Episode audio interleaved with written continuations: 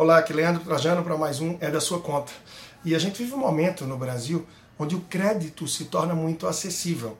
E ao mesmo tempo que ele é acessível, está longe de ser um crédito barato. E o crédito eu falo em diversos aspectos.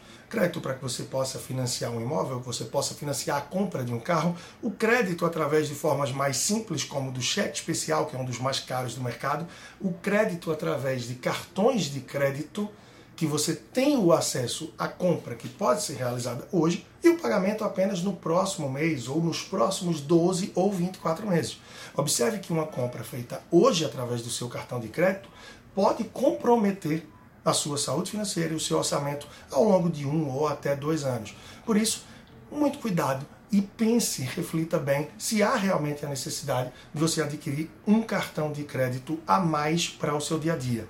Ou mesmo se você tem a necessidade de ter um.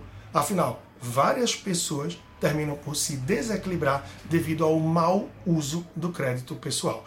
Então, as ferramentas existem, podem sim facilitar, mas se você não souber fazer o uso da forma mais adequada, pode fazer isso uma grande bola de neve de dívidas e se comprometer por longo prazo. Então, mais uma vez, é necessário cautela, filtro e tentar priorizar os seus pagamentos à vista, no débito ou em uma vez no crédito. E realmente, se necessário, você parcelar o mínimo de vezes possível para que você consiga ter uma saúde financeira mais tranquila por um maior tempo. Um grande abraço e até a próxima.